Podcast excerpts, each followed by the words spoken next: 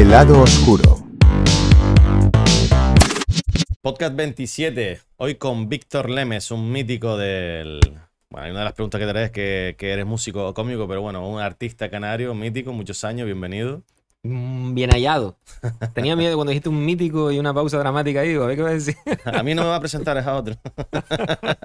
No, eres un mítico ya. eh, el año pasado eh, celebraste 20 años, ¿no? Sí, Qué fuerte, 20. Ya, esto, ya estoy en el 21. Y ya el año que viene, el año 22, que además el 2 siempre ha sido mi número favorito, y algo voy a hacer con el 22. El 22 Pero del año del 22. pelotazo.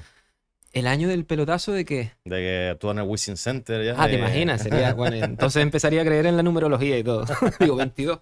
Hay que pero ponerse sí. unos objetivos ya grandes. Grandes, ¿no? Bueno, Víctor, gracias por venir. Nada, a ti por contar conmigo. Ya era seguidor yo del podcast y, y que, que hayas querido contar conmigo, genial. Y yo he sido el tuyo desde hace ya muchísimos años. Recuerdo cuando mi hermano hace 7, 8 años me pasó un vídeo tuyo y desde ahí te ¿Sí? sigo. ¿Qué Sí, sí. vídeo? Por curiosidad. Buah, no me acuerdo, me estás pidiendo ya mucho. Eso No, no, me acuerdo no, que vi bueno. ayer. no, pero recuerdo que mi hermano fue el que me. El que siempre nos estamos pasando cosillas, ¿no? De- y el que fue el que me pasó ahí. Y me recomendó incluso una actuación tuya. Mi hermano es el que va siempre al artista ese que no conozco. Él lo conoce, a ese músico. Y te lo pero descubre. que luego son famosos, ¿no? Que, pero él está siempre con eso y, bueno. y me pasó tu contacto, tu contacto no, un vídeo tuyo y desde ahí bueno. ya te tengo, te veo, te vengo siguiendo. Guay, guay, guay. Y una Está bien cuando guapa. Al principio uno empieza y más o menos a sus seguidores los tenía controlados. Sabía que iban a conciertos familiares, amigos, amigos de amigos. Y cuando ya se pierde, cuando ya de repente ves un concierto que no hay, no hay ni familiares ni amigos, dices, vale, esto es buena señal, ¿no? Esto es que va bien la cosa. Cuando no- ya se ha corrido la voz. Es difícil eso no te lo acabas de creer, ¿no? Eso me pasa conmigo cuando, cuando la gente lo ve y me dice, no, podcast, digo, joder, no Claro, lo ve mi madre padre. Porque ya se va fuera de tu control y dices, coño, Sí. me sigue gente que no conozco. Eso, eso ya es una buena señal. Está guay. Bueno, primero, ¿quién es Víctor Lemes? ¿Quién es Víctor Leme? bueno, eh, soy Víctor Leme es un chico muy curioso, eh, muy inquieto, que encontró en la música un- una forma de, expresarse y de, y de, de desahogarse y de soltar todo lo que, lo que le inquietaba. Y le sigue inquietando y lo sigue haciendo. Yo creo que eso, curioso e inquieto, ha sido un poco mi- mis adjetivos durante toda mi vida. Y cómo, yo te, la- una de las preguntas te iba a hacer es si te consideras, porque claro, llegó un momento y digo, coño, él es, él es músico, que sí que eres músico, ¿no? Pero ¿cómo te denominas? ¿Músico o, o cómico? Porque al final Claro. todo tiene un punto cómico, todo lo que hace es bajo el punto del humor. Entonces, Claro. ¿qué, qué te consideras tú? Es raro porque a veces la etiqueta te la pone eh, la persona ajena a ti. Eh, yo he estado en entrevistas, a lo mejor en televisión, que abajo pone Víctor Lemes, humorista. Y yo toda mi vida mm, considerándome cantautor, porque etimológicamente es cantautor, es alguien que compone e interpreta sus propias canciones, ¿no? Pero luego también la imagen del cantautor está un poco eh, vinculada a la canción protesta o a la canción triste. Y, y yo mm, sí que tengo mis canciones cortavenas, por decirlo de alguna forma pero no es lo mayoritario en un concierto mío. En lo- un concierto mío, pues la ironía, la- el sarcasmo, el humor es lo más mayoritario. Eh, entonces digo, bueno, como hago canciones, yo creo que mi, como mi etiqueta me la voy a poner yo como cancionista, ¿no? Eh, Cancionista. de, de hacer canciones, cantar, bueno, mm, canto bien, canto mal, no lo sé, pero las hago. Entonces, me- como hago canciones, me, siempre me, me gusta decir que soy cancionista. ¿Pero siempre has hecho un tipo de actuación musical o alguna vez te has atrevido a hacer algo un poquito más, Más como teatral. Eh, sí, sí, sí. De hecho, hace unos años hice un show que se llamaba Perdona nuestras ofensas, hablando un poco de la susceptibilidad que hay a día de hoy, ¿no? En cualquier tema que expongas. Y de, de hecho, el 28 de octubre voy a presentar un show mm, más teatral que musical con Aarón Gómez. Es decir, me gusta experimentar en todos los formatos que, que yo consumo. Y el teatro lo he consumido toda mi vida, la música la he ejercido toda mi vida, pues con Aarón, que es monologuista y actor y de todo, pues hemos hecho ahí una especie de mix y va a ser un, un espectáculo músico-teatral. Así que me atrevo con todo. Otra cosa es que se me dé bien, pero, Pero me, atrevo, gusta, me atrevo con lo que me gusta. Topi, que es en Terror, ¿no? Auditorio de Terror. En el Auditorio Terror, 28 de octubre. Estuve viendo Y y estuve antes indagando un poquito ahí en las entradas y... está bien, no va, mal. bastante bien Sí, de público. No sabemos si de aquí a, a ese día se llenará, pero vamos, está ya calentito y estamos súper nerviosos además porque estamos saliendo un poco cada uno de nuestra zona de confort. Aarón va a cantar. Yo voy a hacer, eh, intentar hacer monólogo, ¿sabes? Es un poco la mezcla. Pero estamos súper ilusionados porque es texto totalmente nuevo que hemos diseñado entre los dos a, cuatro manos. A cuatro manos y dos córtex, digo yo. Eso nos gusta a nosotros, los, consumidores de, del humor, el humor, sobre todo canario, ¿no? Porque si consumimos ah. humor, eh, tenemos la suerte de que actualmente hay una variedad de artistas aquí grandes, hay de hmm. todo tipo. Eh, desde Quique Pérez, que ahora mismo está en la nube, Aaron Gómez, que cambie completamente el, estilo que tiene Quique, Saúl Romero, está Jorge Bolaño, están todos como o Mayra, no quiero decir, no quiero dejar ninguno. No, eh, vas a dejar gente fuera seguro, porque ahí. Pero, es que es como que todos son muy distintos el uno del otro. Son todos distintos y están actuando muy, muy a menudo y funcionando súper bien. Entonces, me encanta que hayan mm, dos humoristas, cancionistas tan distintos que se unen, que se unen para algo. y hacen algo distinto encima, ¿sabes? Que es cojonudo, me parece es que a nosotros nos gusta mucho experimentar y meternos en el fango y salir de la zona de confort.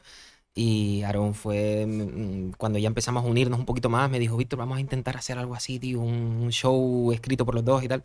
Y tenemos un montón de ganas. Yo creo que sí, que el panorama artístico canario además está en un muy buen momento porque hay miles de ramificaciones de estilos y, creo que cada uno en su estilo está aportando cositas muy interesantes. Y no solo aquí en Canarias, sino que, que funcionan también fuera. Eso es importante, que antes parecía que si no funcionaba fuera, eh, no eras nadie. Y ahora también un poco con las redes sociales tendemos a llegar a más a, internacionalizarnos un poquito más, ¿no? Fuera de Canarias. No, hablaremos sobre eso, pero en tu caso encima eres una persona que ha salido mucho de Canarias. Te quería preguntar, aprovechar un poco que estamos hablando de la diversidad de humor, eh, las, nuevas tendencias de nueva, yo entiendo por nuevas, vamos, como yo soy yo Saúl y eso de toda la vida, pero, pero son nuevas como son el Juan Dávila, eh, sí. Eh, es curioso porque Juan yo conocí a Juan Dávila, que es un compañero mío eh, cantante. De aquí de Canarias, que también está en la chirichota conmigo, eh, se llama Juan Dávila, que, eh, a ver, no es muy conocido, pero vamos, hizo un musical de Queen aquí en Canarias que es un cantante como la copa de un pino. Y para mí siempre Juan Dávila ha sido ese. Y ahora, tú estás hablando de otro Juan Dávila. Y ahora hay un Juan Dávila humorista vale, vale, vale, vale. que, le ha eclipsado a mi amigo. Digo, no, para mí Juan Dávila solo hay uno. Pues no, hay dos. Ah, y uno muy famoso. es que lo de Juan Dávila no es normal. O sea, no ha sido como muy repentino, ¿no? Bueno, él lo tiene, él, él lo dice, él tiene un podcast también y lo dice que es donde dio el pelotazo fue en TikTok Sí, sí, él sí, lo comenta, dice, Mi amiga me dijo, ábrete un TikTok. Y él por la mañana lo escribió en Google, no sé ni cómo se escribía. El corrector le llevó TikTok, pues él puso TikTok, algo así, ¿no? Él no sabía, no tiene ni idea, vamos. Pero claro, eh, es que encima es rápido, es un, es un chiste rápido, corto, que eso en TikTok funciona eso bien. funciona, la se viraliza. Es una barbaridad. Pero no es normal, quiero decir, que hay por ahí gente que, Dios, qué bien, cómo está funcionando, pero lo de él ha sido repentino. Hmm. Y ese tipo de humor que yo lo he hablado con. Lo he hablado con Impro Canarias, lo he hablado con, con Saúl Romero, sobre todo, que son con los que más eh, contacto tengo de qué, le, qué les parece, ¿no? Digo, coño, a Saúl no le gusta mucho, ¿no? Que menos que no le guste es que considera que totalmente eso no es un monólogo. Estoy de acuerdo con eso, es improvisación. Claro, porque es como que interactúa con el público y no, él no tiene un show, un guion, ¿no? Sino que se pone a, hablar con el público y es el público el que le da el material. Tienen una, especie, una especie de guion, pero claro, eh, vamos a decir que entre comillas es más fácil, entre comillas, porque luego tienes que tener un arte ahí de improvisación brutal pero sí se nutren completamente. Y yo digo que ellos se hacen un pase de gol y luego meten el gol. Ellos se crean un pasillo, hacen una pregunta, para saber la respuesta y luego pegan el remate, marcan el gol y se meten un pedazo de punto. El otro día vi otro que sí tenía un guion. Guión, aparte de interactuar con el público. Entonces, en todo momento que no había interacción, estaba con su monólogo. Claro. Que creo que esa es la. Hombre, yo siempre le decía a Ale Roth yo, vale, tío, que aquí no hay nadie haciendo eso y a la gente le encanta. Mm. Es que le encanta. Y alguien tiene que hacer algo así, es ver el momento. Ahora yo creo que es la, nueva moda, ¿no? del, del, que hace stand-up, ¿no? Eh, interactuar con el público, pero sí que tiene su, arte, ¿no? De ese arte kamikaze. De, pero luego, por otro lado, tampoco requiere mucha preparación de guion. Yo llevo toda la vida haciendo guiones y canciones y e interactuando con el público, pero dentro de mi estructura. Esta gente, pues nada, ya llega y dice, a ver, tú, eh, es la primera vez que vienes y ya tiene el show hecho. ¿De qué trabaja? Como- ¿Y dónde ¿en viene? qué ¿Y trabaja? ¿Qué coche tiene? Y y ya- a, a veces es más gracioso el que está del público Sí, que, sí, sí. que el propio humorista. Pero es que está guay porque eh, yo, yo lo miro todo como un negocio. A la gente le encanta Hombre, claro, sí interactuar. Eh, Tienes miedo de que te saque, pero a la vez quieres que Pero a te la vez, saque. te- sí, eso es como el pimiento de padrón. Dicen, no quiero que me toque, pero, ah, pero a ver, a ver si me toca. O sea, el efecto Yo padrón. digo, joder, como negocio, Ajá. lo que no entiendo es cómo aquí nadie lo intenta hacer, porque al final eh, es un modelo de negocio. Como modelo de negocio, buenísimo. Y tienes, no puedes estar constantemente, no tienes que estar constantemente creando un monólogo que, que es difícil al final. o la- ellos, los monologuistas lo hacen, eso dura un añito, lo explotan un año, pero no es fácil. Y en cambio, esta gente, tío, sí, una vez tienes un poquito de, de inercia, cada actuación es que pueden hacer dos, tres seguidas. Totalmente. Antes nombraste a Impro Canarias y claro, esa gente lo lleva haciendo siempre. Lo de eh, salir al público y decir, venga, di dos palabras. O Geray Rodríguez, que te lo nombré antes. Que Geray Rodríguez en su show le dice a uno, bueno, di una palabra, otra, otra, y te hace una décima o tres décimas con, con esas palabras. O sea, eso ha estado toda la vida, pero de repente el boom ha sido ahora, ¿no? Con estos vídeos que me cuentan de Juan Dávila y demás. Pero se lleva haciendo toda la vida. Lo que pasa que ahora es cuando está... Pero eso es como todo. teniendo visibilidad. Mira, yo siempre he dicho, yo con el tema de la hamburguesería, ¿no? Digo, estoy seguro que el local que tenga la mejor hamburguesa todavía no, no, o sea, no te sirve de nada tener la mejor hamburguesa si nadie sabe que tienes la mejor Sí, hamburguesa. claro, pero eso es la publicidad, el marketing y el negocio de, Te de- vale que tengas tú el mejor humor, seas el mejor si tío no te algo, pero no te has sabido promocionar, que eso es fundamental en cualquier Totalmente. negocio. Entonces hay que Totalmente. darle esa importancia a las redes. La inversión en marketing, ¿no? O sea, pero también eso es peligroso porque puedes tener muy buen marketing, llegar a todo el mundo y de repente no tener el... eh, Sí, ¿Cómo eso te digo? El pasa, talento. Eso pasa, eso pasa. Y eso con está esta ahí. gente que yo he ido a verlo, he ido y he dicho, Juan Dávila no. Juan Dávila no me decepcionó para nada.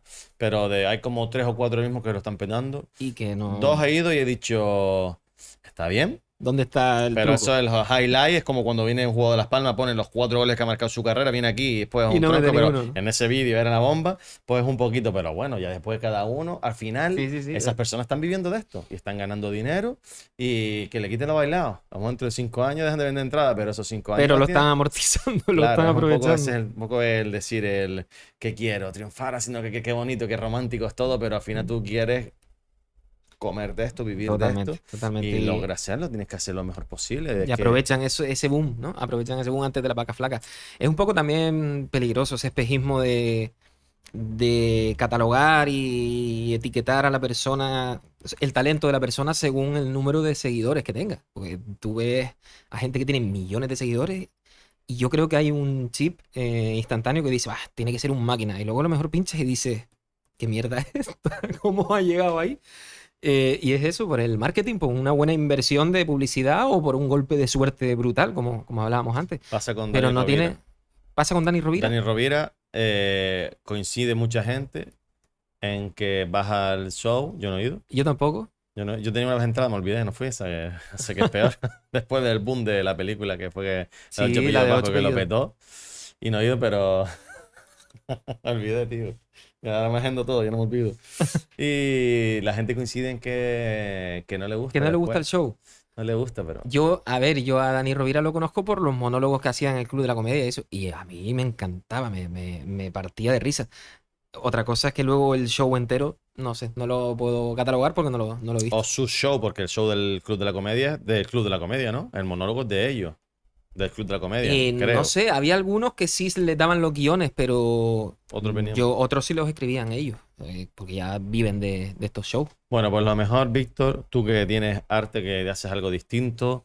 eh, en su día se lo dije muchísimo a Saúl Romero cuando venía aquí, que no era, era muy poco conocido. Digo, tío, tienes que darle mucha caña al Instagram. Es Total. que eh, da pereza, pero coño, si tú te dedicas a esto, yo sé que da pereza ponerte en algo, en algo nuevo. Tú me hablas a mí de TikTok, digo, "Yo, tío, es que aprendí otra, Otra red aplicación social". más, sí, sí, sí. Digo, a mí me mata, me mata. Digo, no, es que no quiero. Sé que, sé que si lo hacemos, hombre, nosotros al final aprovechamos que hacemos reír, lo, petamos, lo ponemos en todos lados y funciona. Sí. Pero esa gente que tiene que crear contenido en TikTok es lo mejor. Pues mira, yo en TikTok me lo abrí no hace mucho Y, pero Yo te seguí hoy ahí. sin, sí, pues mira, Sí, hoy ya te tengo seguí, te fue a buscar todo, te seguía. pero no, le, no lo tengo en cuenta porque como, no- como que no lo sé usar. Pero un día subí un vídeo y de repente tenía 20.000 reproducciones. Digo, y el otro de al lado 400 nada más. Digo, ¿qué ha pasado? Entonces no sé no, dónde está el secreto de, de TikTok, pero sí es verdad que de repente ahí se viralizan. Nadie sabe el secreto de TikTok, pero sí que una persona como tú que te dedicas a esto, ya para mí sería como eh, crear, crear eh, tu contenido, tu arte, tus canciones, y lo otro sería horas de redes sociales.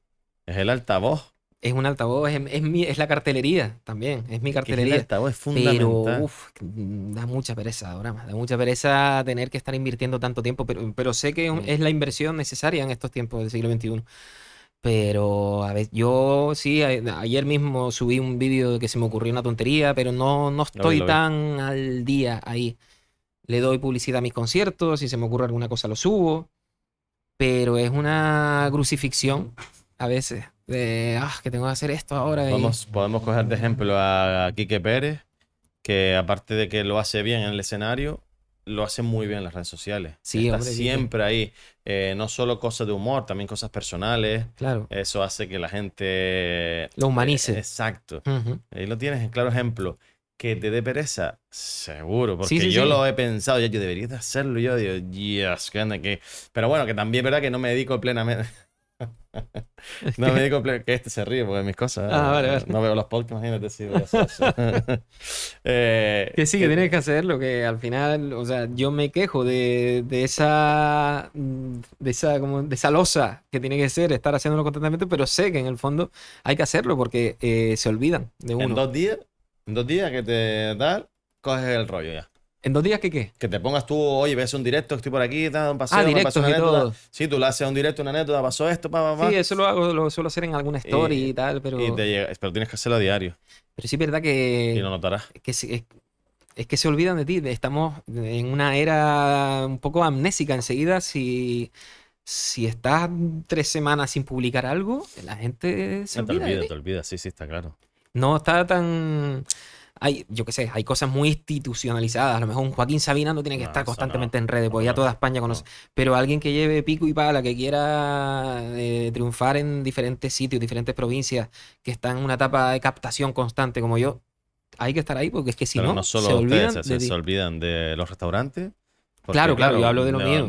Pero de repente, claro, tienes un montón que ir, dejas de verlo y te olvidas y va. Y por lo mismo pasa con esto. Hay tantos que ver, hay tanto que hacer que a veces te cuesta, salvo que sea muy seguidor, salvo que sea un fijo, lo, lo echas, o sea, te- se te olvida, pero es así, esta es la realidad. Sí, sí. Por eso hay El- que es la de- además, como la inmediatez. Sí. Eh, estamos en la inmediatez. Que vemos los stories que son 15 segundos, bueno, ya son más, pero que no, a veces no vemos ni dos segundos de los stories. Es como este. Ah, otra vez.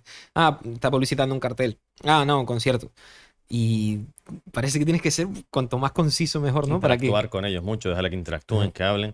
Son las bases de, pero claro, te, te, como dices, te, te condiciona o tienes que estar muy Tienes que estar encima ahí, de esto. que Pero estar bueno, ya depende de lo que quieras. Dices tú, "Oye, yo estoy de puta madre como estoy.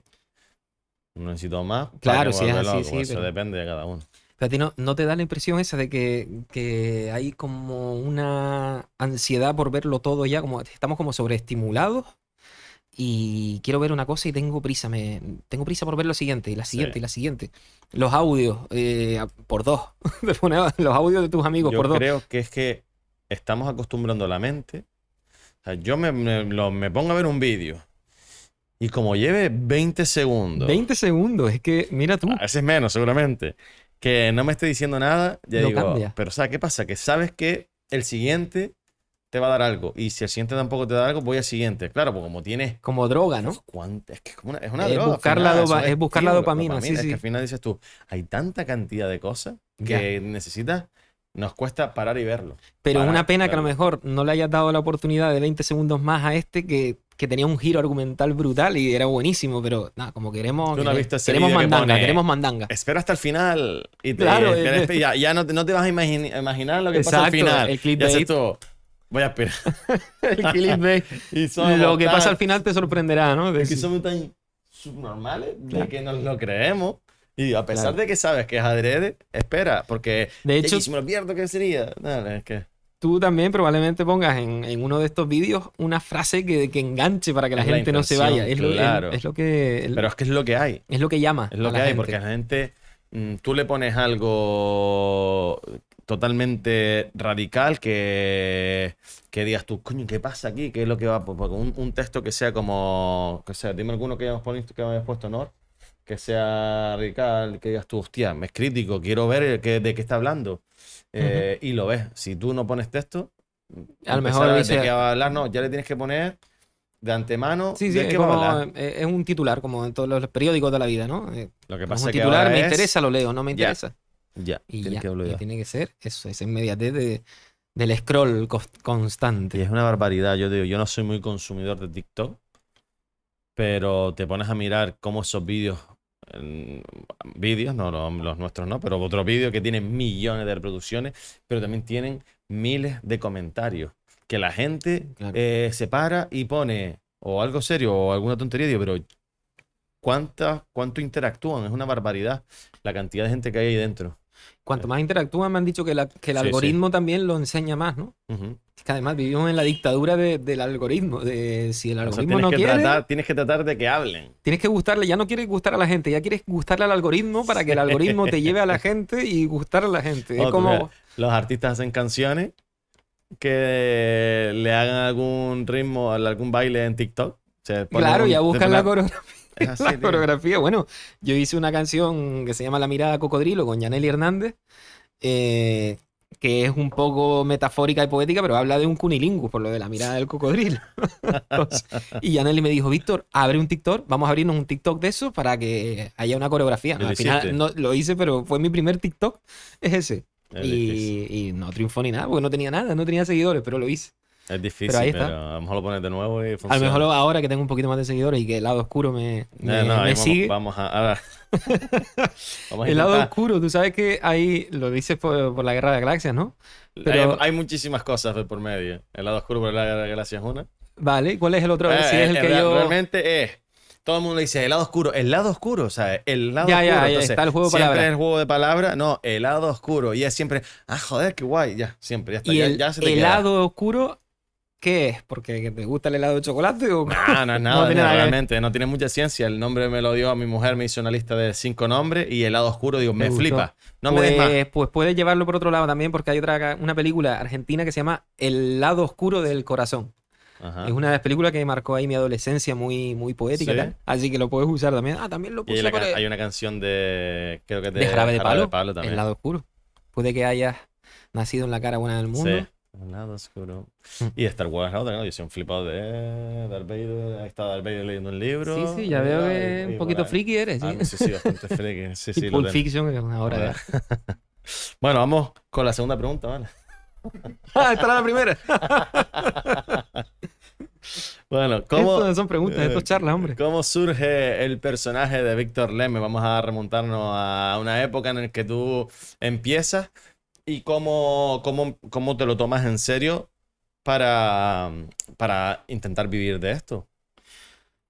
Mira, empecé accidentalmente y además literalmente la palabra accidente, porque eh, con 20 años me rompí el pie en una discoteca, en una discoteca heavy, de esto de bailar La, así, la que estaba al lado de ¿Para la? Wilson. El Paraninfo. Pues pusieron ahí una canción del grupo System of a Down, se llama Chop Suey, que me flipaba a mí ese Sí, tipo de, de bueno. música y me flipa a día de hoy también. Pues me volví loco saltando y me rompí el pie, pero me lo rompí literal. O sea, metatarso roto, tres meses con la pierna en alto. eh, y estuve en mi casa que no hacía otra cosa que tocar la guitarra, escribir, leer, mm, de todo. Y empecé a componer canciones. Así que me hice cantautor por, por bailar o saltar heavy, ¿sabes? Es la, es la Esa paradoja. tío, sí, sí. Y empecé a dar conciertitos que al principio eran para, pues, para amigos, familiares, amigos de familiares, familiares de amigos, bla, bla, bla, hasta que vi que con el- yo tenía otros trabajos independientes que era lo que me daba de, comer. Estuve trabajando en televisión española porque yo hice un ciclo superior de imagen y sonido, eh, montaje de, de vídeo, eh, un montón de, de trabajos que era lo que me daba el, el sustento, porque la música era el hobby.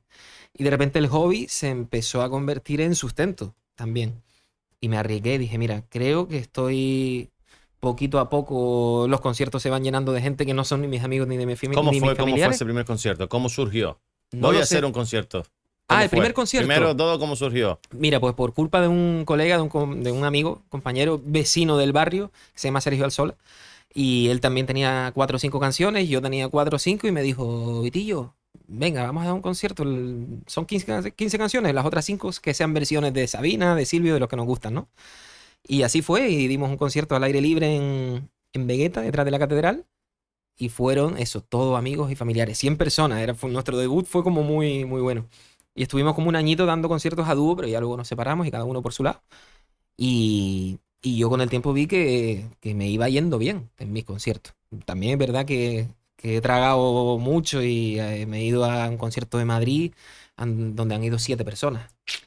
Y digo, uff, mi, mi, mi billete y mi alojamiento para siendo siete personas no lo compensan, ¿no? Afortunadamente, hace años que ya no me pasa eso, pero lo he vivido, me lo he comido. ¿Fuiste al otro día? Estuve en Madrid el otro día y se sí, llenó, sí, ¿sabes? Fue lleno. como... También es verdad que era una sala de 80 personas que, bueno, Coño, yo pero- soy feliz con 80 personas y con menos, sí. Joder, que no son Pero- 20, no 10, son 80 personas. Yo considero que es bastante... No, no, y genial. Y además, el Libertad 8, que es como el templo de la música de autor ahí en Madrid, ¿no? Ahí creció Pedro Guerra, Rosana, Ismael Serrano, todos los que ahora están pues en la cumbre, pues pasaron por el Libertad 8. Y es una gozada porque hacía mucho que no iba a Madrid eh, y llegas y ves que el dueño te dice, Víctor, es que está lleno ya, pon el cartel de Solau y es como, "Oh, qué guay, no se han olvidado de mí. Y, pero después de eso, o sea, eso es lo que hay ahora, pero debajo del iceberg lo que hay es mucho pico y pala y mucho siete personas del público, eh, 15 un día, 5 otra, es como jodido, duro. La ley de vida, al final, si no te pasa eso, tampoco Exacto. te planteas cómo mejorar, cómo... Es que es ley de vida, tiene que dar Me pasó no hace mucho también en Málaga, hace dos añitos, hacía mucho que no iba a Málaga y fui en una sala donde cabían 200 personas, fueron 20 nada más. Y claro, no está mal 20, pero verdad que parecían 5 porque la sala era muy grande. Y un amigo me dijo, primito, no, no te rindas con Málaga, de verdad, que la gente, si le gustas y, se, y ha gustado, van a recomendarte y tal. Y oye, dicho y hecho, seguí insistiendo porque él como que vio en mi cara, digo, de descartar Málaga. Y no la descarté, volví a los cuatro o cinco meses, se duplicó el número de gente, a la siguiente se triplicó, entonces ese- esa exponencialidad fue clave. Que a veces ves un teatro lleno, pero detrás de eso has comido bastante mierda. A veces, afortunadamente hace tiempo que no, que no me pasa. Yo creo que esos son el 99% de los artistas, ¿no? Tienen que pasar por ese... Bueno, a no ser que tengas la suerte esa del, del boom, del boom que hablábamos antes. Triunfo que ya te conocen, o sea, pues son muy pocos. Total, total. ¿Y cómo haces tus temas? Eh, ¿hay un, ¿Ves algo que te gusta y voy a hacer un tema de esto? ¿O cómo te surgen? Me surgen a partir de, de- de algo que, que vea, que detecte. Yo estoy como constantemente con, con, con la cabeza atenta a lo que vea, como si es un paso de peatón. Eh, tengo el móvil que si te lo enseño flipa con lo- lo- el blog de notas, idea para no sé qué, o audio, idea para... Yo me he despertado a mitad de la noche con la voz de Ultratumba diciendo idea para canción y, eh, y dormirme y, ni a- y olvidarme que lo he hecho y al día siguiente escucharlo y decir, ay, que, que se me ocurrió esto. Se me ocurrió una vez, es que me pasó una vez que me desperté, mm, hice así, cogí el móvil y solté lo- la primera frase, porque a veces en el sueño tú estás soñando algo que parece que tiene sentido, pero cuando entras en el raciocinio dices que esto que no tiene sentido, No. un sin razón. Y lo escuché y decía el audio, tu corazón no se ve en el Google Earth. y yo me escuché así con esa voz de ultratumba y digo, está "Eh, guapo, ¿eso ¿eh? lo he dicho yo? Y digo, oye, pero mola, está guapo eso. Y le hice una canción que se llama Tu corazón no se ve en el Google Earth, porque me pareció que en el fondo de ese subconsciente algún significado tenía. Y hablaba de eso, porque el Google Earth tenía pixelado el corazón porque no quería que tuviera acceso. De eso habla la canción. Pues mira, al final, Creo que el tienes, sueño me llevó ahí. tienes un montón de material para TikTok, tú. Para TikTok. Muchísimo. Tú me quieres hacer TikToker a mí. Yo creo que... Venga, todo- próxima subida de TikTok, la canción Tu corazón no se ve en el Google Earth, ¿no? venga, ahí estaremos nosotros para compartirla. ¿Es difícil ganarse la vida como artista? Sí, es difícil el proceso hasta llegar a ganarte la vida como artista. Es difícil. Eh, pero yo he tenido la suerte de que a día de hoy es lo que me da de comer y, y de cenar a veces. Una vez lo, lo hice, dije esta broma en un periódico y el titular esa, er, ponía La música me da de comer y a veces también de cenar. Porque fue lo que dije, pero de broma y lo pusieron de titular. Un buen titular diferente. Pero sí, sí es difícil, es que hay, hay- es que hay muchos estímulos, hay mucha gente que se dedica a lo mismo, es difícil ya destacar por algo. eh, pero bueno, si lo consigues, pues yo tengo, tengo la suerte que estoy viviendo de esto. Pero es una profesión muy aleatoria, muy inestable. Un día puedes estar aquí, otro día puedes estar en, en el subsuelo y no sabes mm, hasta cuándo te va a durar esa buena racha. Entonces hay que estar ahí pico y pala constantemente, amasando para cuando venga una mala racha, las vacas flacas.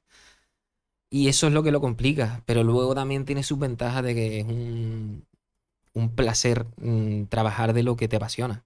Y, y uno de repente llega a un, teatro y lo ve lleno de gente que ha pagado una entrada, que a mí me sigue sorprendiendo a veces cuando voy a un teatro y hay 400 personas que han pagado una entrada por ver lo que yo he hecho y diseñado algún día en mi habitación. Y es súper re- reconfortante. Has estado en un montón de programas a nivel nacional.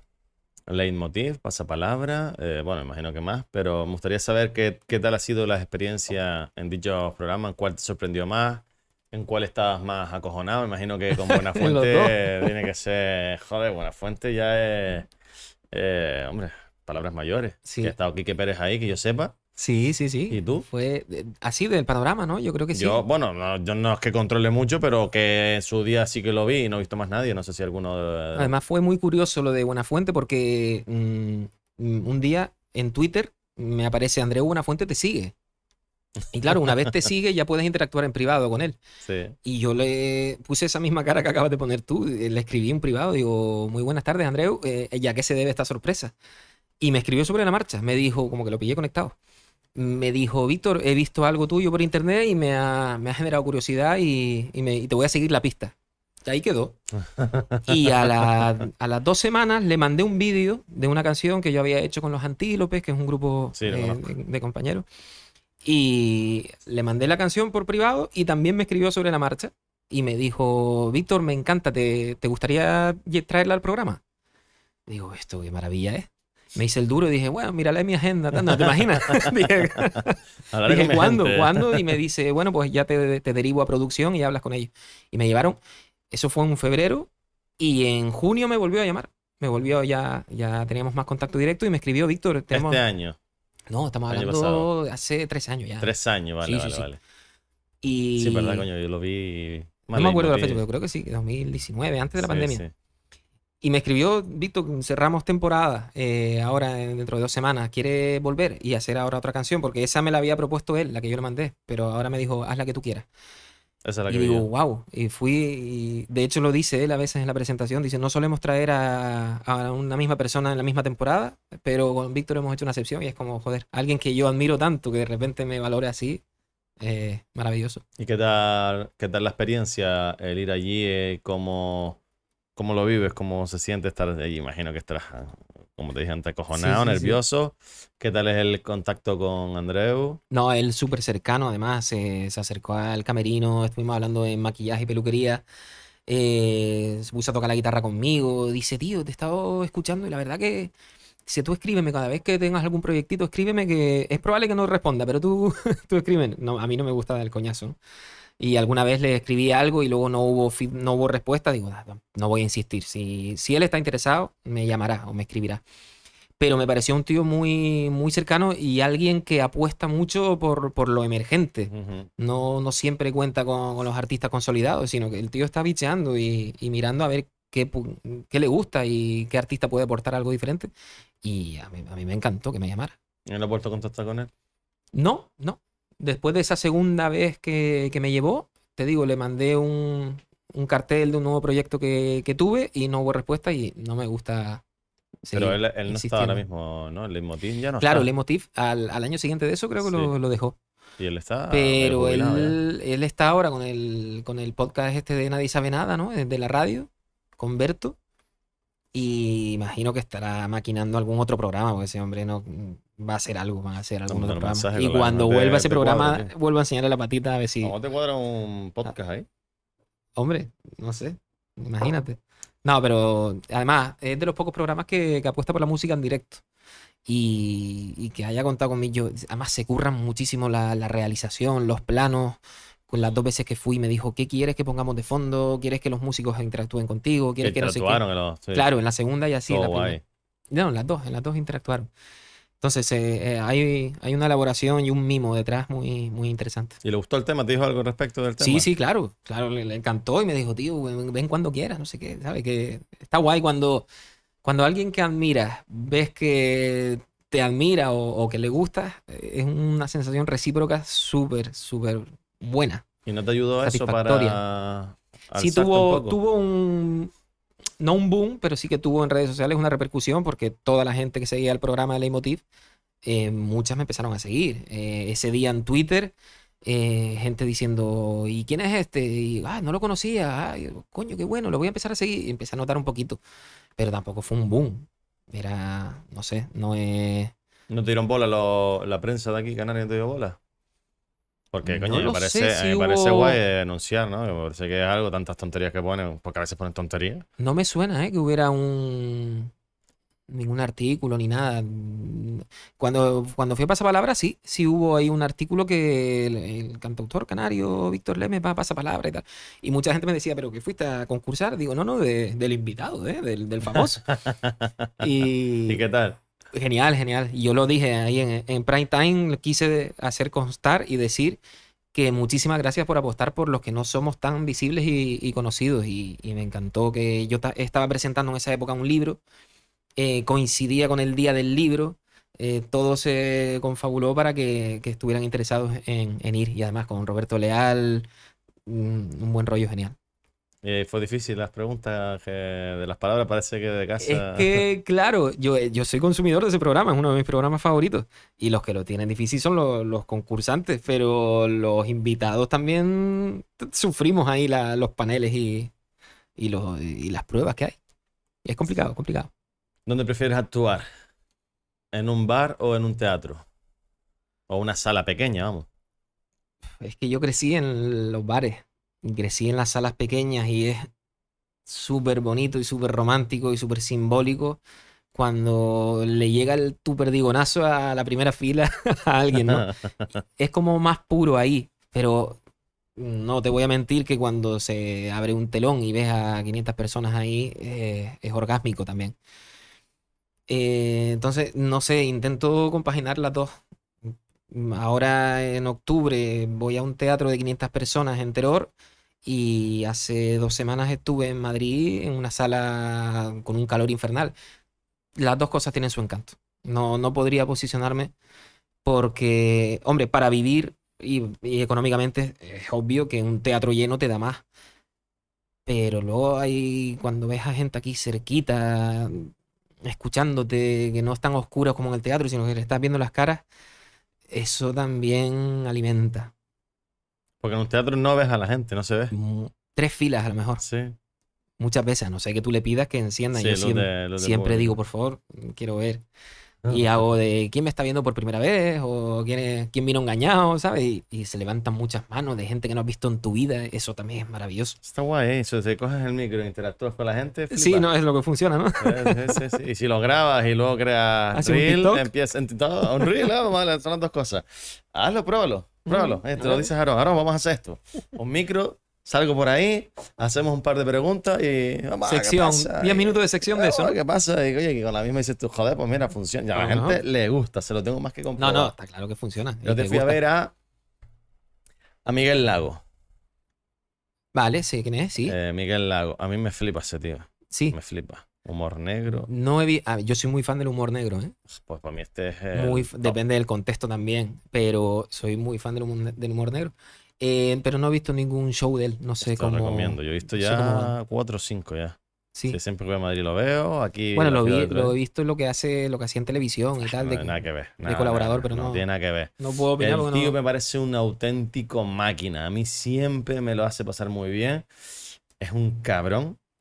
Un cabrón. ¿no? Tenía un show que se llamaba Soy un hijo de puta. todo, o- todo al negro. Tiene uno que se llama Todo al negro. Ese no sé cómo se llama. que era- Yo te lo recomiendo. Si un monólogo que decía, "Yo soy un- aprovecha y verlo. Soy un hijo puta, decía. Ese monólogo sí lo viste. Yo soy, pero no, es no, que muy, soy muy bueno. mala persona. al final del show ahora está haciendo eh, vamos a ver a la persona, a la mujer que más, a, la, a la más vieja del público. Vamos a ver quién es la más vieja del público. Ah, vale. Y va por el público diciendo, usted señora, wow, aquí tenemos. ¿cuántos años 80 tiene?" años. tal. Y va un montón de gente mayor. Y él cuando acaba dice, bueno, esto yo lo hago porque mi abuela me ve todo tal y para mí es un honor, o sea, pero es un homenaje a ella. Toda la señora te lo tienes que ver ahí diciendo, yo tengo tal y todo orgulloso. Y te, Las señoras son un público maravilloso a veces, ¿eh? porque van a, van a de- Hace cinco minutos para terminar el show eso, cinco o diez minutos. Y te digo que la gente sale con la sonrisa en plan, qué feliz te hace ver a esa persona. Son Ujú. cosas que suman, suman y hace que la satisfacción final sea muy buena. Y luego son también recursos para redes sociales, Sí, sí. que todo es... la- el espectáculo que tú haces, es verdad que un monólogo no lo puedes explotar tanto porque te lo puedes joder para comprar siguientes entradas, pero este tipo de interactuaciones, interac- interactuaciones también dicho, Claro, pero es que hay, un- hay una red social fuera de las ¿Sí redes. no? Sí, interacciones. no, pero interactuación también creo que existe, ¿eh?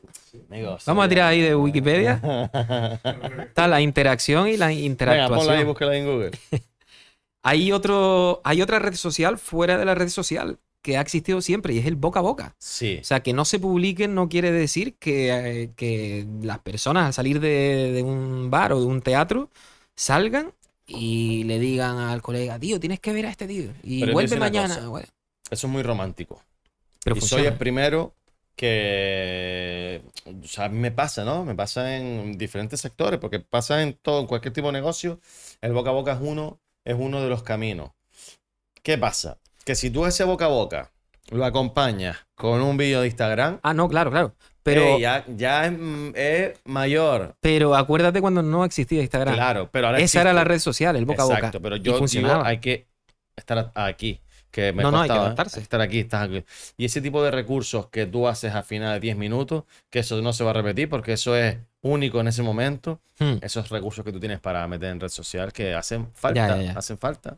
Al final hay que explotar lo que hagas al máximo. Siempre que puedas explotar lo máximo. Bueno, me gusta todo este tipo de cosas. sí, sí, a ver. Ve, Más de 20 años actuando. ¿Cuál ha sido el dúo?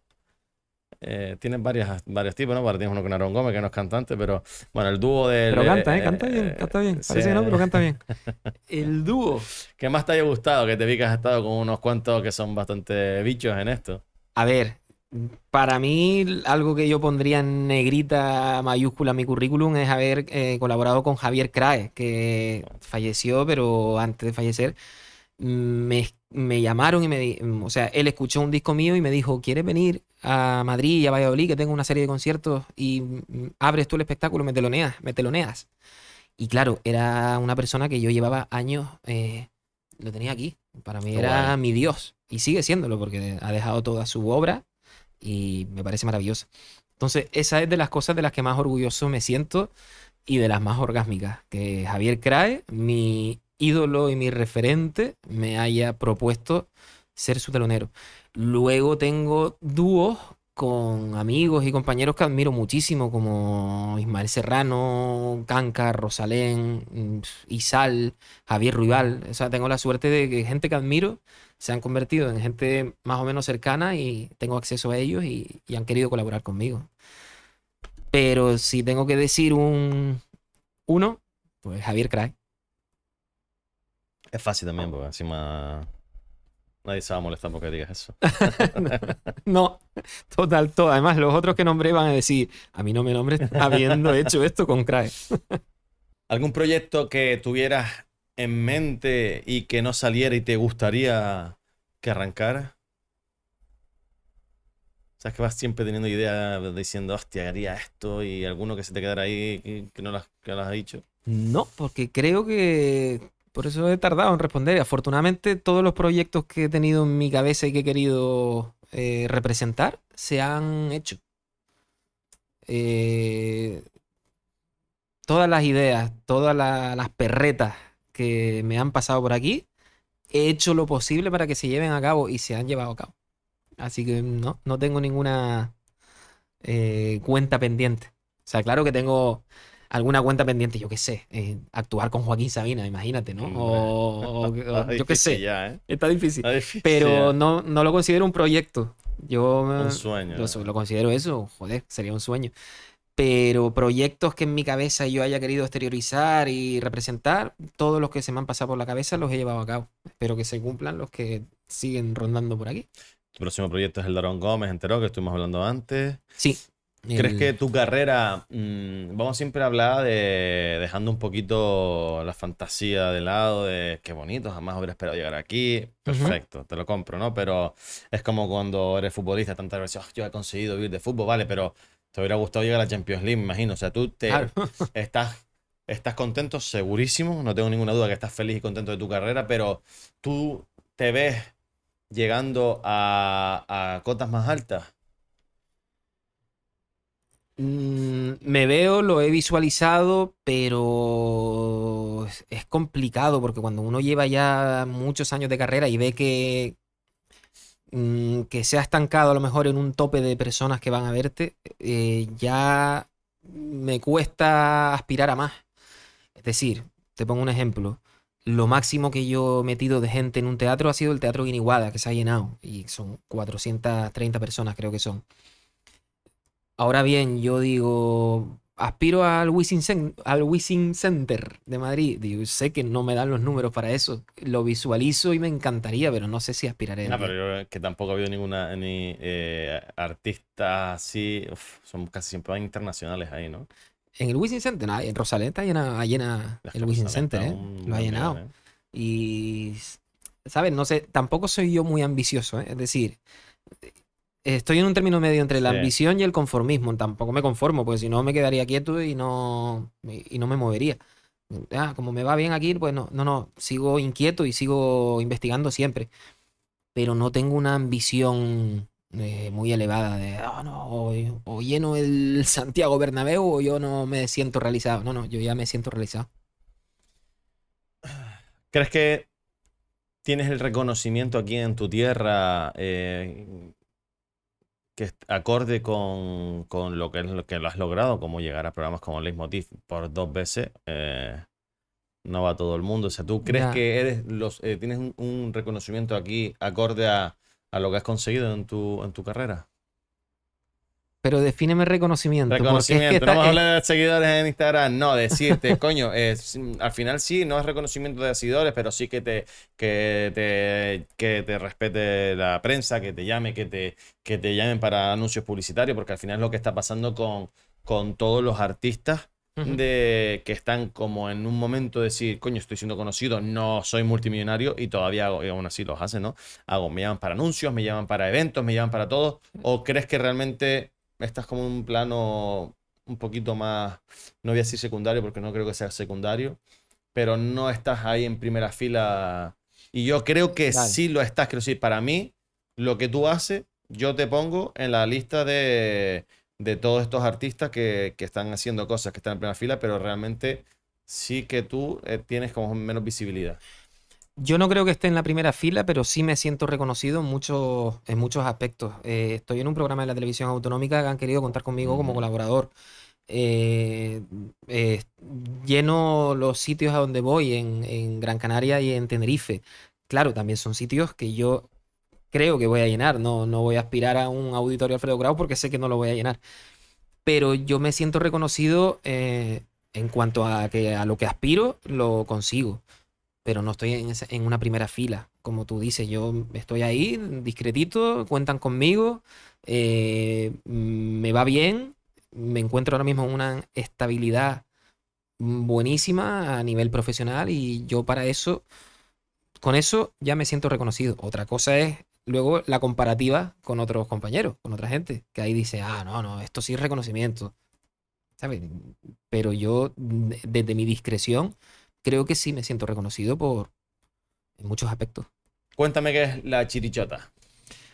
La chirichota es un es un formato de chirigota gaditana que yo he querido eh, hacer en, en Canarias y un formato muy reducido de siete personas, donde el personaje que, que representamos, del que nos disfrazamos, pues todo el repertorio va a través de, ese personaje. El año pasado fuimos disfrazados de unos músicos clásicos y el repertorio, la premisa era que los músicos clásicos como Bach, Beethoven, Mozart habían resucitado y se habían encontrado con el panorama musical actual, ¿no? creo que la diferencia con, las murgas, que las murgas no tienen que cantar necesariamente eh, sobre, lo, sobre lo que representa su disfraz. Ellos van a lo mejor disfrazados de payasos, pero las letras pueden ir de lo que quieran. Y la diferencia con este formato es que si yo voy disfrazado de, de- Sí, de de- artista de clásico. teléfono móvil, voy a hablar desde el punto de vista de un teléfono móvil. Esa, es la, esa es la idea. ¿Y cuál va a ser el año que viene? Eh, no podemos El- hemos, solo hemos desvelado en redes el nombre, que es los que se llevan la pasta. Punto. La gente hasta que no se abra el telón, que se va a hacer el 25, el Hacienda, 25 de enero. Hacienda o el Estado, está, vamos, no, seguro. A lo mejor eso puede ser, no sé. Yo creo ni que sí ni no. Son los que se llevan la pasta, así que... Lo que hacemos nosotros es de- no respondemos. Cuando la gente se pone a elucubrar, no respondemos. hacen y bien, a- hacen cuando bien. se levanta el telón van a decir, ah, que era de esto. Y, mm, pero y lo hacen como algo independiente, ¿no? Entiendo que es una, una serie, un, un espectáculo Sí, sí, sí. independiente. No Del está... carnaval que lo hacen en el carnaval, pero independiente Exacto. totalmente, ¿no? O sea, digamos que el, el pretexto, la excusa es el carnaval, pero realmente es algo que podemos lle- No, se van a cantar crear en una agosto. tendencia y de repente la gente quiere hacer su propia Está, se ¿no? está llevando ese formato. Bueno, yo empecé con la chirimurga del timple, luego salió la chichimurga, que son chicas. Eh, es que buenísimo el nombre. Luego la murgota, eh, luego voy yo por, por separado, pues la chirichota, ¿sabes? Entonces es un formato callejero, eh, al final es para cantar en la calle, lo que pasa que, bueno, ya con, con un número de seguidores y eso, quisimos hacer presentaciones en teatro, pero realmente es un formato de, de chirigota de calle, de cantarle aquí a la gente disfrazado de, de eso. Me gustan esas cosas, me encantan. Entre eso, lo que aporta y lo que aporta también Darío en su Ah, lo, carnaval. de- son lo de Darío es un show, lo, de, lo que hace Darío, se le ocurre mucho, ¿eh? Eso. Se le ocurre muchísimo. Lleva años haciendo eso A ver, si, a ver solo. si nos siguen en Instagram. Llamamiento, ¿no? Llamamiento a Palante Producción. Mira, ah, vamos a dejarnos de polémica, no. Eh, el otro día vino Carlos de Abubucaca, sé que viste el podcast, y le Ah, sí. que cuál creía que era el mejor carnaval de Canarias, si el de Gran Canaria o Tenerife, bueno, sin faltar a las demás islas, ¿no? Porque evidentemente todos tienen carnaval y son preciosos. Mucha gente nombraba el de La Gomera, el de La Palma, digo, coño, pues habrá que ir Claro. a probarlos, ¿no? Pero bueno, vamos. Vamos a basarnos en las que ahora mismo son más famosas, que por, por- por- simplemente por cantidad de habitantes, pues se llevan la, la fama. Pero, ¿crees que él dijo, él dijo Carnaval de Tenerife, evidentemente, barrio para casa, eh, aunque nunca había estado en de Gran Canaria. eh, ahora porque las si no has- pre- eh, bueno, Sí, no ha estado, yo he estado en los dos. Ahí le han dado palos a él a esa. ¿Por qué opinas si no ha estado? Sí. o sea, Antito le dieron palillos ahí. No, Bueno, ¿qué a, Carle- tú? a. Carlitos que no nos lo toquen nunca. Es un puntal. Yo, em, es que, a ver, no es no mojarme, es que creo, hace un tiempo a esta parte no me gusta eso de cuál es tu favorito. Es como cuando te preguntan cuál es tu película favorita. Pues mira, hace 20 años era esta, pero es que han salido muchísimas más películas. Y nosotros somos cíclicos y variables y cambiantes. Entonces, una vez me puede gustar esto y luego me puede gustar la contraria. Eh, a mí me ha gustado muchísimo el carnaval de Gran Canaria y luego el de Tenerife, o depende de lo que busques. Exacto. Eh, Gran Canaria tiene, o sea, en cuanto a institucionalización, espectáculo, galas, concursos, es espectacular. Mm. Pero se han cargado un poco el carnaval de la calle. Mm, Eso o sea, a mucha gente también. Claro, no es que, a ver, también ha sido por, por sentencias judiciales de los vecinos de Vegeta y eso. A mí me flipaba el carnaval de día de Vegeta y nos lo han Sí. quitado, nos lo han quitado. No, ya no se puede cantar en Vegeta. Eh, entonces, en Tenerife sí sigue vivo el carnaval de la calle. Los vecinos no han podido con, con esa, con esa magia que se respira en la calle. Entonces, quiero carnaval de calle, Tenerife. Quiero espectáculo, eh, gala, drag queen espectacular, Gran Canaria. Quiero lo que me flipa a mí de creatividad, eh, sátira, palabras curradísimas, repertorio afín a un personaje, Cádiz. Me voy a las chiricotas de Cádiz, pero luego Cádiz no tiene la espectacularidad que tiene el carnaval de Gran Canaria y Tenerife. Entonces, dependiendo de lo que busques, lo que busques. Y yo conozco los tres, y un año me apetecía el de Tenerife, otro año quedarme en, en mi casa, que es Gran Canaria, que también es, es romántico, ¿no? Es el carnaval donde yo La crecí. tierra, claro. Y otra vez quiero disfrutar de, de- de la creatividad del carnaval de calle, de las chirigotas, me voy a Cádiz.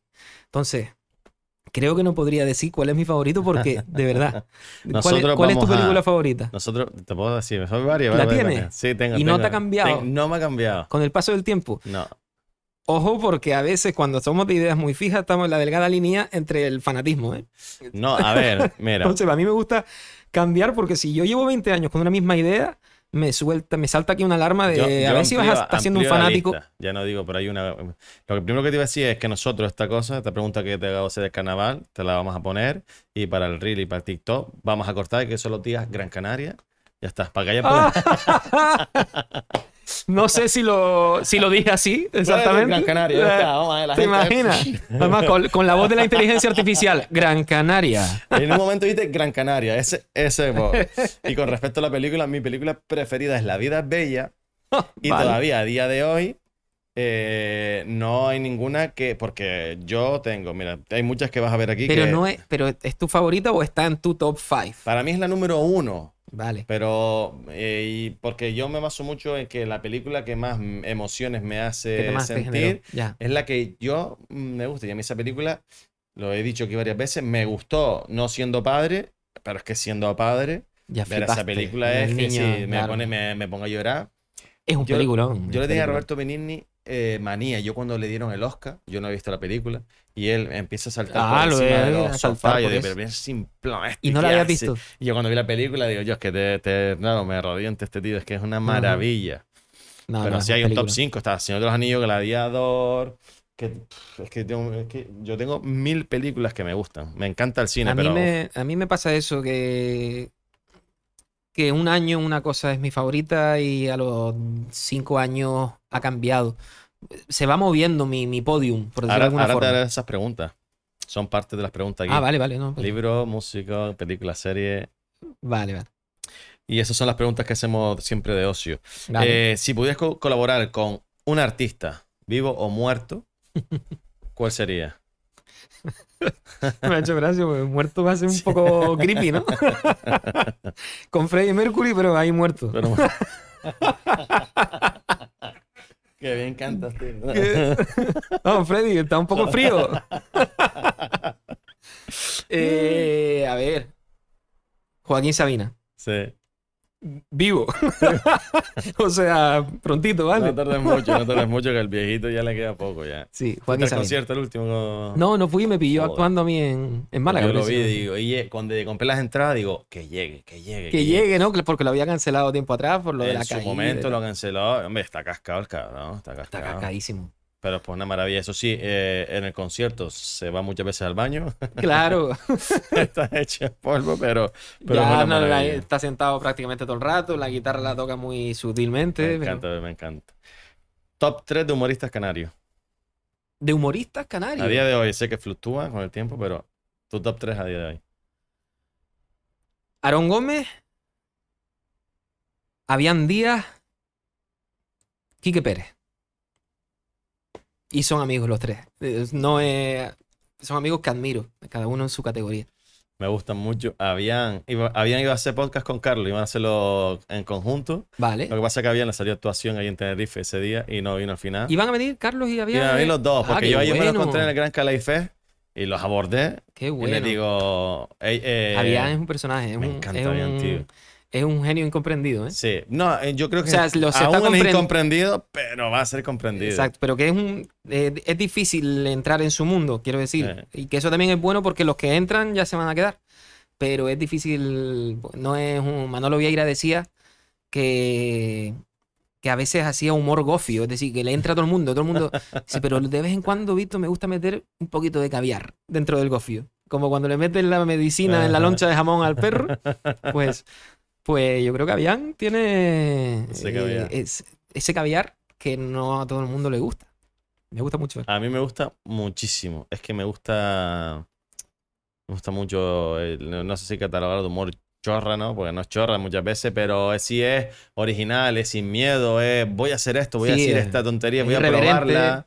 No tengo miedo a que me caigan encima, porque es que el tío no tiene miedo a nada. El tío suelta cada cosa que digo, yo no. dónde lo saco. Pero a mí me encanta. Y los mini, los, los mini reels que tiene, que son cortos, son Sí, cortometrajes, sí, micro, micrometrajes, son muy, muy divertidos. Había está pendiente de que venga. A mí me, me apetece mucho hacerlo, pero a la espera de él. Nos vamos a ir con la pregunta Quoran. Quoran es nuestro patrocinador principal. Le damos un poquito Quoran. de publicidad. Quoran son asesores financieros. Ah, ahora, vale. Y la pregunta es simplemente, ¿inviertes tu dinero? No. Me lo, lo guardo, lo amaso Sí. para cuando vengan las vagas flacas. Sí, sí, sí. El otro día estaba hablando con un colega que decía, mira, este, me invertí en no sé dónde y llevo, no sé, 200 euros acumulados. Y mi pregunta era, ¿y, pero, ¿y todos esos 200 euros ya los puedes sacar? Y sí, sí, sí, pero como va bien, a lo mejor va subiendo y tal. Eh, digo, bueno, pues, pero no, no sé, no estoy nada metido en temas de estos de inversiones ni nada de eso. Bien, A- ahorro. Me gusta ahorrar cuando me va bien. pero no, no invierto.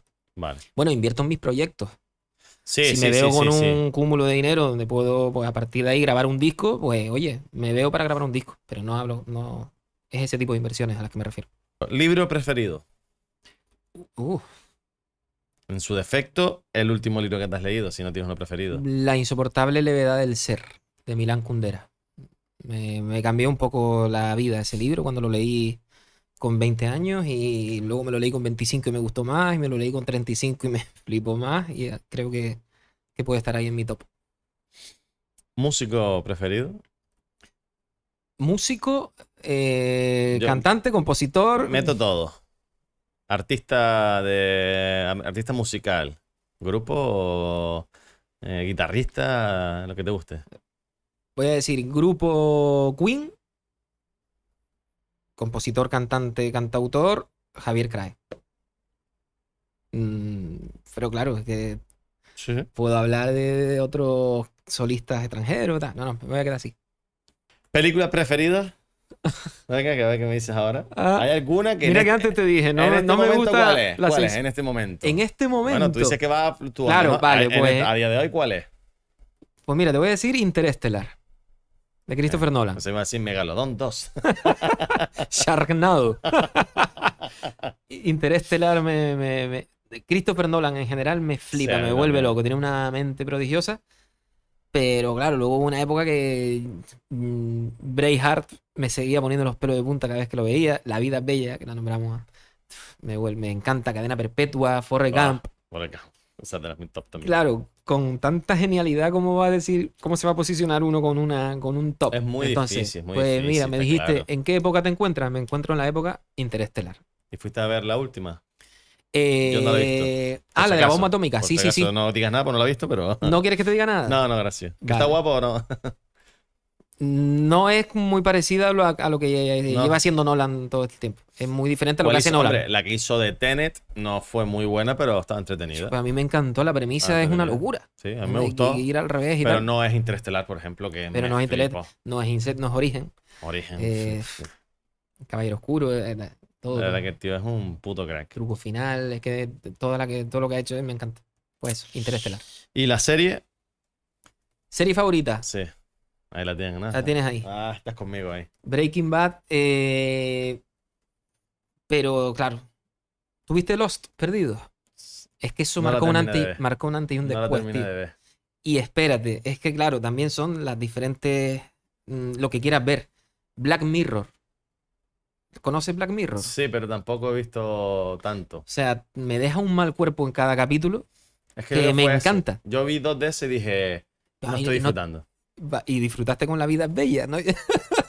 es decir, lloraste como un condenado Sí, cuando acabó. A sí, mí me me gustan las películas que me dejan mal. A mí que me emociona. Porque lo sí. que me dice, que me va a decir que acaba- que acaba todo bonito y ese cuento de Disney, no. Y Black Mirror te deja mal porque dice, pero es que esto está pasando ya. O sea, la serie es de hace 10 años. Pero espérate, están- yo estoy y- equivocado. y Black la- Mirror no es la que es un capítulo, esa es Blacklist. La que es un capítulo no continuado, si es un, un capítulo y un tema único. Eh, Black Mirror. Es Black Mirror, vale. Y yo vi uno que Hay era una que la es de la muñeca, que es cantante, algo así fue, puede ser, de la primera temporada. Muñeca que es cantante en Black Sí, Mirror. Había un, Que salía eh, esta actriz, la cantante de... Sí, la, la, la- la Hannah Montana. Sí. Ah, pero eso ya es de las últimas temporadas. De Yo solo he visto ese capítulo. No- es el que yo recomendaría Claro, para, fue que no para, el- no para la el- esencia Black Mirror. Vale, no vi el que tenía que ver entonces. no viste que tenías que ver. Ni los que tenías que ver. Hablando de la tristeza, ¿has visto Inside Out de dibujo? claro que la he visto. O sea, eh, a mí esa película Me enseñó. Lo importante de la tristeza, que no lo La sabes. Exacto. Y por eso yo valoro decir, yo es verdad que cuando estoy triste y lloro, yo realmente me está gustando. O sea, yo disfruto ese momento cuando me hacen llorar por tristeza. No lo estoy, yo no lo sufro. Ya. Como evidentemente una película, algo si fuera Claro, estamos algo hablando de- personal, sí, sí, sí. pero que en ese momento te das cuenta y dices que coño, la, la tristeza es tan importante para la vida que no y lo cuando es sabemos. algo personal, in situ en el momento, no lo vas a. No, va- no lo vas a analizar así.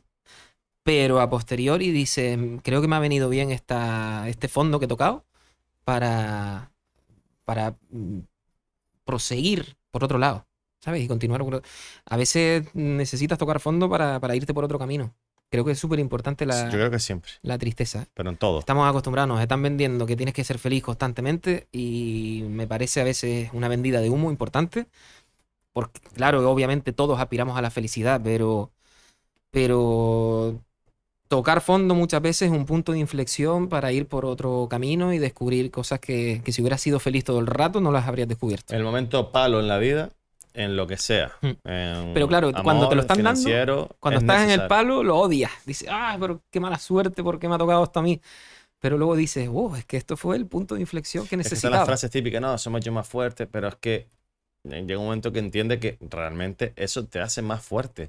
Claro. Esos momentos duros, malos que los pasas, ya la siguiente no te van a afectar tanto. Ya te hace callo. aprendes a, a llevarlo de una forma que sí eres más fuerte. Ahora esto sí lo puedes llevar y, y por eso lo entiendes también con cierta edad. Claro, lo entiendes. Y después Sí. de varios palos y después de tener ya una armadura, los primeros golpes de la vida parece que no los vas a superar. Cuando te vuelve a pasar ese golpe por cuarta vez, ya lo relativizas y dices, bueno, me ha vuelto a pasar. Pero ya sé por dónde no ir, ¿sabes? Creo que, que- que sirve. Nadie quiere la tristeza, pero cuando te viene porque te va a venir, eh, déjala ahí, analízala, que más tarde la vas a recordar como, Sí, una, recíbela, como algo a lo mejor anecdótico. Recíbela, no. Hombre, ahí están los grandes problemas mentales, ¿no? Los cuales no acepta, no, la no aceptación de ciertas cosas, lo que te entra en un bucle de tristeza, ansiedad, depresiones, que no es fácil. Tío, eh, ¿te puedes creer? Estoy eh, rodeado de amigos, eh, familiares, eh, de todo el entorno, compañeros, que todos han tenido una crisis de ansiedad. Todos. No conozco a una persona ahora mismo en mi vida, Mm. O sea, de, de confianza, que no haya tenido crisis de ansiedad. Y yo estoy a la espera, porque no lo he tenido nunca. Me siento como un afortunado, pero en parte mm, alerta, ¿sabes? Porque digo, a a ver si me va a pasar como en la película Yo, yo mismo, Irene, que me va a venir todo junto de- por no haberlo tenido en toda mi vida. Me voy a volver loco. Peliculón. Peliculón. peliculón. Y ¿Tú- estoy tú ahí. conoces esa? Esto es un pipiolo. Esto no tiene- Chiquilla. Ah, yo, yo este, mismo, Irene, que- vamos, es humor, pero que a él- anota eso, anótalo ahora y ve esa película, por favor. Eso fue mítico. Y el mensaje es eso, era una persona que no, que aguantaba y tragaba todo y de repente le vino todo para arriba, ¿no? Pero es eso, no, no he tenido nunca un, un ataque de ansiedad, una crisis chunga de, de- de- de perder el control. Pero estoy ahí alerta porque es algo súper cotidiano, que está ahí. Me siento un afortunado, pero también está bien saber y detectar y conocer cuáles son los síntomas y los... Está claro. Si te para- preparas de antemano. y Claro, claro, claro. Lo porque- difícil de la crisis de ansiedad es saber qué es una crisis de ansiedad. Porque yo, creo que lo sabría pasado. de tanto de lo que me ha dicho. Pues eso, yo lo he dicho pasado. Yo he tenido, no he tenido una crisis grave, pero sí he tenido una sensación de malestar constante y no tener ni idea de por qué era. Ya. Hasta que ya una vez tú lo identificas, ya dices, vale, ya tiene nombre, ahora le puedo poner una solución. Pero mientras vive, en mi caso era porque vivía pum, pum, pum, pum, a full, no fiesta, sino de trabajo. Y, Y se te iba acumulando y todo. no me ¿no? enteraba, tío, y siempre estaba tenso, siempre estaba nervioso, siempre con prisa. Y eh, ahí está un trampo del mindfulness, ¿no? Que no es que lo practique, pero sí sé lo que es, lo tengo en cuenta, es, "Uf, estoy aquí ahora mismo. O sea, yo a lo mejor en otra situación estaría pensando, yo es que ahora tengo que abrir allí, tengo que hacer... sí, sí. No, yo estoy aquí ahora, intento disfrutar este momento. Hemos, alguna vez hemos cancelado algún podcast, una vez, una o dos veces hemos cancelado, que incluso me he recomendado porque yo no estaba mentalmente. Tranquilo por las cosas, los quehaceres que estaba y si es que si no estoy, no puedo disfrutarlo, mejor no hacerlo. A eso me refería, que te, digo, gente cercana, de lo, lo- mi- en mi familia, mis amigos, todos lo, lo han padecido. Obviamente, yo he tenido momentos de tristeza horribles y de no querer salir, pero no me he sentido con esa, esa oscuridad que te sí. atrapa por lo visto por dentro y que dices que, que- que pierdes el control y que Es difícil. A mí tampoco no me ha pasado sé, tan chungo. ¿eh? mm, mm, suena feo, o sea, pero en parte está bien que otros lo hayan sufrido por desgracia, que me hayan dicho todo lo que han vivido, todo lo que han sentido y toda la oscuridad y mierda que hay dentro para yo cuando me pase decir, vale, Estás esto es lo que le estaba sí, sí. pasando, oh, qué duro. Y es preparado. duro, es duro. Pero ver- no puedo hablarlo desde el conocimiento de causa, afortunadamente. Mejor. Bueno, pero es muy, es muy inteligente aprender y ver cosas que no te han sí, pasado para, para tu momento te puede pasar, pues sí, a lo mejor no, pero si te pasa ya tienes herramientas. Mm. ¿Comida preferida? Huevos rellenos. me encantan los huevos rellenos. Curioso, tío. No sé por qué. ¿Por qué? ¿Cuáles han sido No. otras respuestas? Ni idea, no, me acuerdo, pero huevos rellenos no me lo esperaba. No sé. Dentro del test que odio de los favoritos, porque a lo mejor mañana me como un- una tortilla que digo, ah, mi comida favorita es la tortilla. Pero siempre me han gustado los huevos pues rellenos. mira, yo diría que la tortilla es una de mis comidas preferidas. claro, algo que me muy- flipa. sí, sí. Y sí. Y que resuelve rápido muchas veces. y- La ronda de preguntas, el lado oscuro. Vamos. ¿Qué superpoder tendrías ahora que estamos hablando fuera de cámara de, de superhéroes? ¿Qué superpoder tendría, tío? Muchas veces parar el tiempo. ¿Eh? Pero yo seguir. ¿Sabes? Como que, que pare todo y yo a- analizar todo lo que está pasando. La invisibilidad, muchas veces también una fantaseado, ¿no?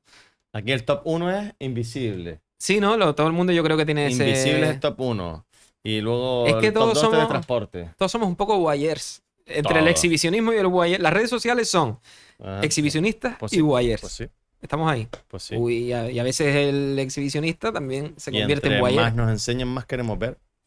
Y Es la casa de- Y es la realidad. Ahí y estamos. cuando sale la serie de la vida de ahora que está la de Beckham, por ejemplo, pues la vamos a ver porque nos apetece Porque saber la... no me interesa, no me llama, pero Está guapa, está ahí. guapa, ¿eh? Está guapa. Claro, claro, es que está. gusta. No sé, ¿no te gusta el fútbol a ti?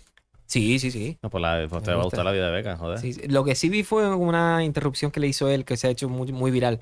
Que ella está hablando diciendo, yo es que mi Sí, familia era de clase obrera y sale él. Yo no sé si eso está preparado, pero No. sale él diciendo, ¿cómo de clase obrera? ¿En qué coche te llevaba tu padre al colegio?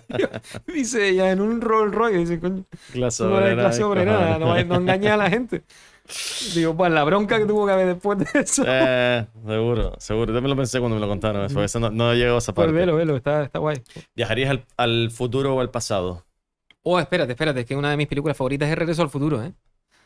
Me flipa Regreso al Futuro. Eh... ¿Al futuro o al pasado, tío? Pero ese futuro ya necesita un remake. Ya no puede, ya. sería- ¿Por qué? Sería, bueno, el actor no podría ya, Michael J. No, Fox no, está no. es una mierda. Pero el, eh, el viejito sí. El viejito sí. Mm. No sé qué responderte, tío. Qué, bu- qué buena. No lo había pensado nunca. Claro, si viajo al pasado, con todas las películas que he visto sobre viajes en el tiempo, si viajo al pasado ya estoy interactuando y, Ah. y cambiaría todo. Entonces, todo. pues al futuro, viajaría al futuro. Vas al pasado, cambias todo y cuando vuelves eres cantante de reggaetón. Joder. Bueno, me iría mejor, me iría mucho mejor. Sí, sí, sí, vamos. Eso vende, vamos. O no, a lo mejor los reggaetoneros son los que están marginados y los cantautores son los que te están llenando todos los Ah, bueno, estadios. sería la hostia. Estaría ¿no? Imagina. guapo el girito, ¿eh? Víctor Estaría, Leme, Center. estaría guapo el giro. Bueno, esta pregunta antes te la hice, no la, no la solía hacer antes, pero te la hice antes, que, pero va en la ronda de preguntas, es diferente. En este caso, si pudieras cenar con un eh, personaje histórico, Ah, vale. ¿quién sería? Mm, Lo mismo, vivo o muerto, claro. pero vivo en la cena.